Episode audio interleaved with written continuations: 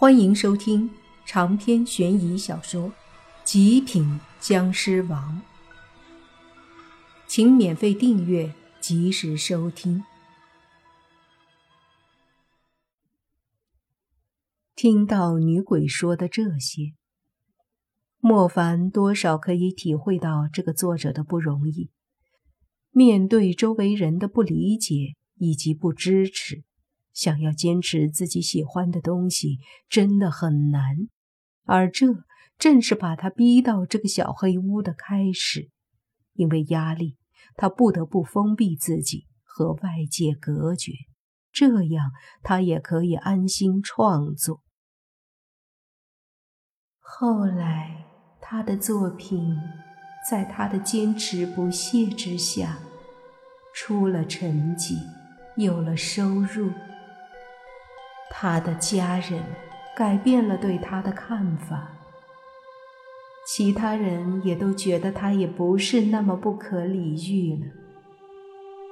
这就是人性：做自己喜欢的事得不到认可，而且还遭受白眼儿。可不管做什么，一旦有了收入，他们就立马改变了。女鬼嘲讽地说道：“他算是成功了，在看到了希望以后，他更加努力地写作品。然而，他的身体因为长期不运动、长期饮食不良，终于越来越差。”听到这里，莫凡忍不住说。那你呢？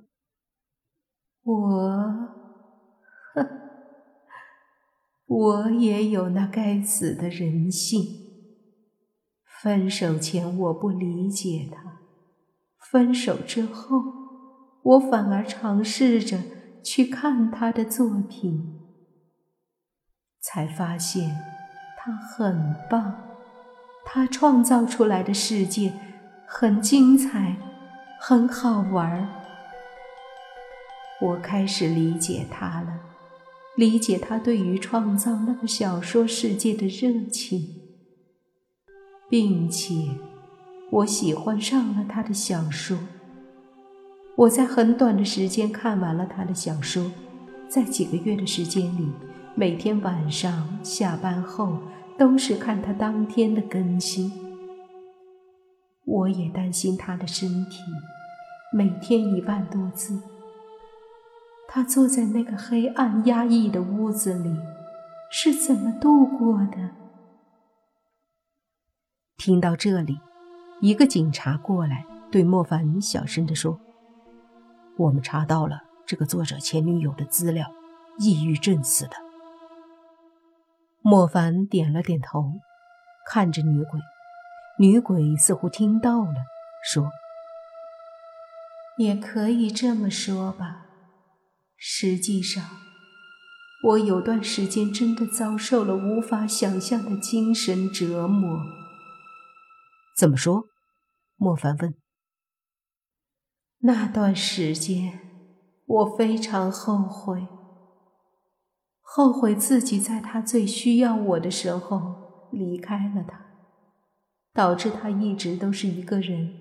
封闭在自己的世界里，我的确得了抑郁症，甚至很多时候看他更新的作品，作品里那个古代女鬼，分明就是按照我的原型设计的角色，无论是外貌还是性格。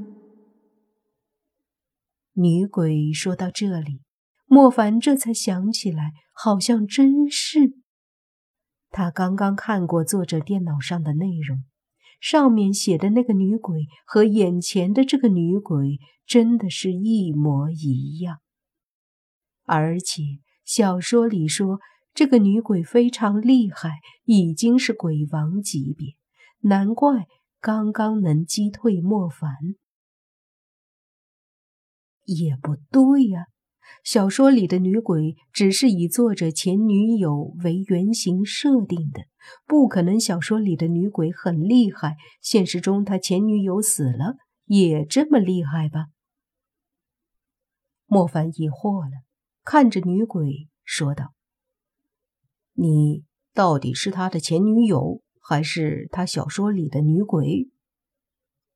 的确，这点很是问题。如果是他前女友，为什么一身古装？难道作品里的女鬼写的是他前女友的原型，前女友就会成为作品里的模样？这是不可能的。以前女友为原型，只能是那个角色有一部分和他前女友相似。毕竟前女友才是真实存在的，而小说是虚构的。我是谁？老实说，我有时候也不清楚，因为我也在想，我到底是小说里的人物，还是现实中的？谁知女鬼这么说，莫凡更懵了，说道：“我有点晕，好吧，那么你能不能告诉我一个问题，就是？”为什么要杀那些读者？可以，我的故事还没有说完。他的创作，还有我的自杀。女鬼继续说道：“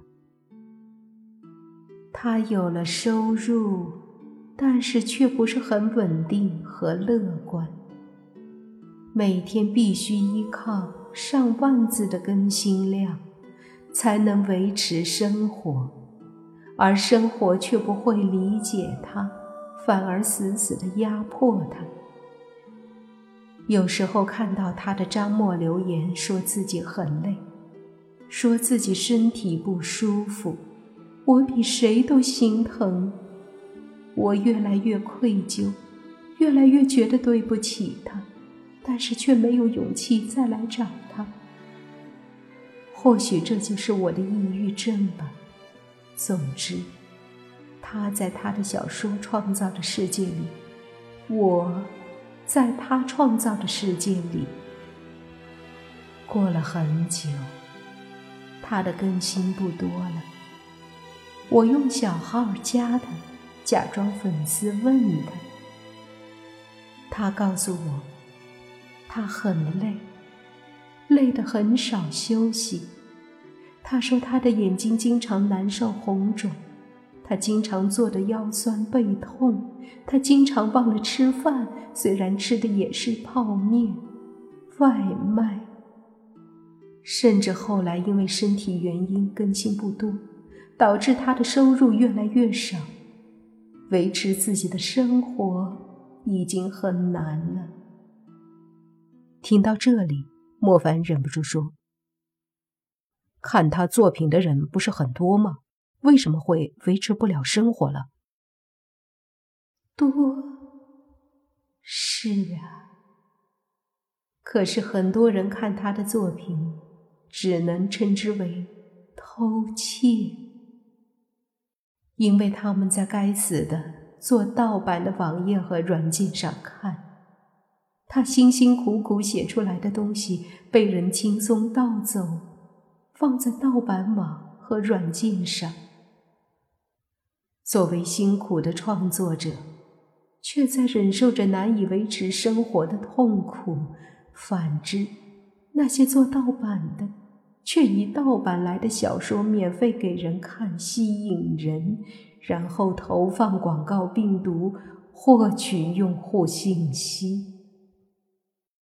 那些去看盗版的人，他们支持盗版，却不知道自己也深受其害。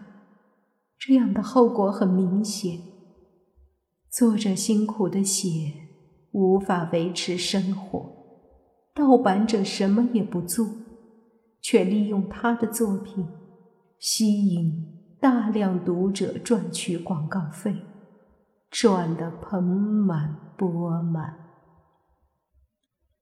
这个道理莫凡知道，每一份职业都值得尊重，每一份付出都应该得到回报。这个世界没有免费的午餐，所以你杀了那些看盗版的。莫凡终于明白了，那个警察他是充了书币，在正版软件上看，所以他怎么看都没有死。女鬼点头说：“对，他对我说过，他不会断根，除非他死了。可是，可是那天晚上，等到十二点，也没更新一张。”消息也没有回我，我知道他出事了。那一晚，我太煎熬了。我盯着手机上最后一张的内容，终于有了勇气，再次面对他的勇气。最后，我选择了陪他，所以我自杀了。长篇悬疑小说。《极品僵尸王》本集结束，请免费订阅这部专辑，并关注主播又见飞儿，精彩继续。